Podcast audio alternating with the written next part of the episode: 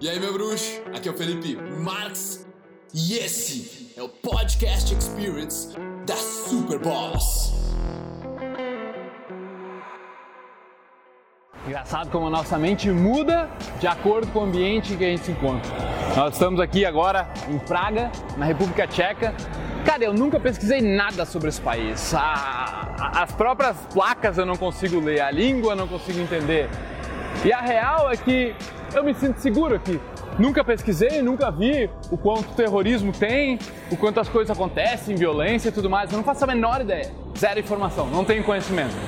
E se outro dia era umas duas da manhã, uma da manhã, eu tava passando exatamente aqui da que a gente está agora, que é por baixo de uma avenida. Nós estamos passando basicamente por baixo de uma ponte.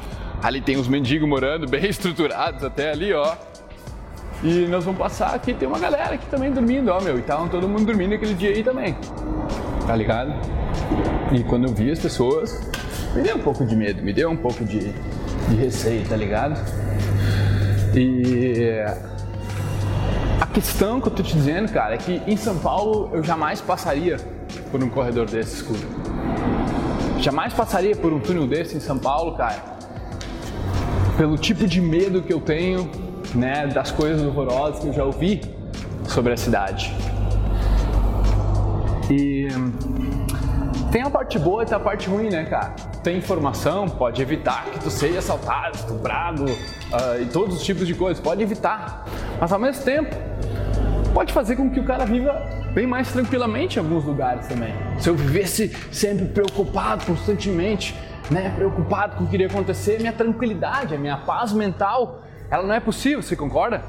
Que é impossível eu ter paz mental se eu não me sinto seguro em um ambiente. Né? É impossível eu conseguir degustar minha comida se eu não consigo estar seguro no ambiente que eu estou comendo. Então, isso é importante, velho.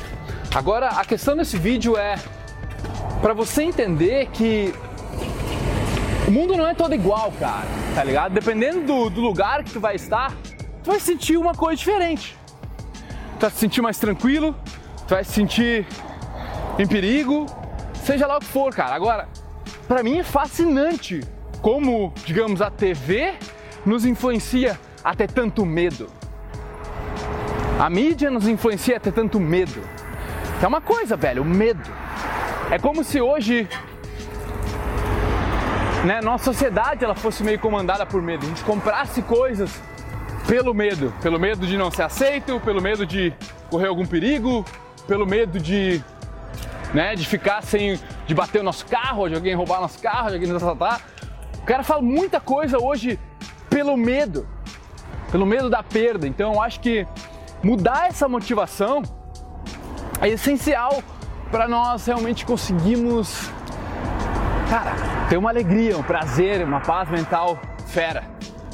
Onde tu consiga em vez de ter medo do futuro, do que pode acontecer e tu tá sempre se precavindo, tu aprende a ser otimista perante o futuro.